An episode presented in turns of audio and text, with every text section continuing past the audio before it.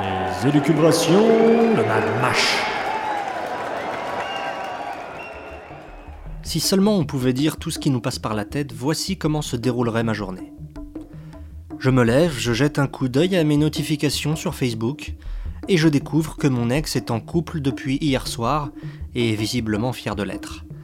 Je ne peux donc pas retenir mes doigts de commenter avec la plus grande sympathie son nouveau statut, Félicitations, connasse, tu as visiblement trouvé un homme qui est capable de supporter au quotidien tes sautes d'humeur, ta bêtise et ta sale gueule. Garde-le précieusement, tu n'en trouveras pas deux comme lui, c'est certain. Je poursuis ma journée avec un café saveur vanille et me rends au travail. Au pied de mon immeuble, je croise Igor, mon voisin russe, et sa femme, magnifique blonde dont la grâce ne nous laisserait pas d'autre choix que de la féconder matin, midi et soir. Je lui lance donc à tout hasard Bonjour Igor, est-ce que je peux baiser ta femme? Question qui le flatte, à laquelle il répond un bienveillant non merci, qu'il ponctue d'une gifle magistralement humiliante.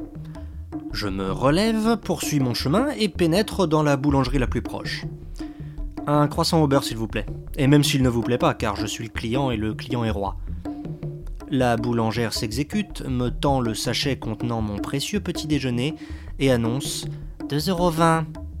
Ni une ni deux, je sors le croissant, lui écrase à la gueule et lui témoigne mon plus grand respect. Tu m'as bien regardé? Tu crois que je vais payer 2,20€, 60 grammes de pâte feuilletée? Je préfère encore manger mes euros, bande d'escrocs.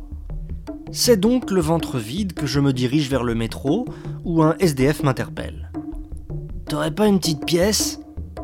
Je lui offre un large sourire de compassion et réponds Mais enfin, c'est un billet qu'il faut demander. Aujourd'hui, avec de la petite monnaie, tu peux même pas t'acheter un croissant. Le pauvre homme me regarde alors comme si j'étais fou. Je trace ma route. Une fois sur le quai, alors que j'observe avec stupéfaction les 8 minutes d'attente annoncées, un doux message me caresse les tympans. Le trafic a ralenti sur l'ensemble de la ligne 7 suite à une panne de signalisation. Mes nerfs lâchent. Bordel de couilles de pute, c'est quoi votre boulot Nous mettre en retard le plus souvent possible? Déjà qu'on paye une putain de fortune pour faire des kilomètres dans des couloirs glauques et puants, et pour s'entasser dans des wagons des années 70 S'il y a un truc qui m'exaspère encore plus que les croissants à 1000 euros, c'est vraiment l'incompétence de la RATP. Je me calme, je suis quelqu'un de patient. 13 minutes plus tard, je monte à bord d'un wagon dont l'odeur mélange délicatement des notes de vomi, de vapeur d'alcool et de moisissure. Ah, Paris, ville magique. Après 25 minutes suffocantes, dans ces souterrains infréquentables, je retrouve la lumière, ou plutôt l'éternel plafond nuageux qui caractérise la capitale.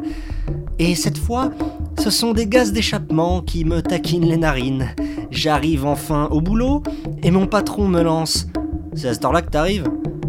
Après un tel périple, je n'ai plus la force de répondre. Je lui offre un regard magnanime et une larme coule sur ma joue gauche, car je sais qu'après 9 heures de travail, je devrais refaire le même chemin en sens inverse et aux heures de pointe. Je suis en pleine dépression, la franchise et la vie à Paris m'ont bouffé de l'intérieur. Je n'ai plus qu'une chose à faire, partir. Vous aussi partez Fuyez Fuyez, pauvre fou, fuyez élucubrations, le mad mash.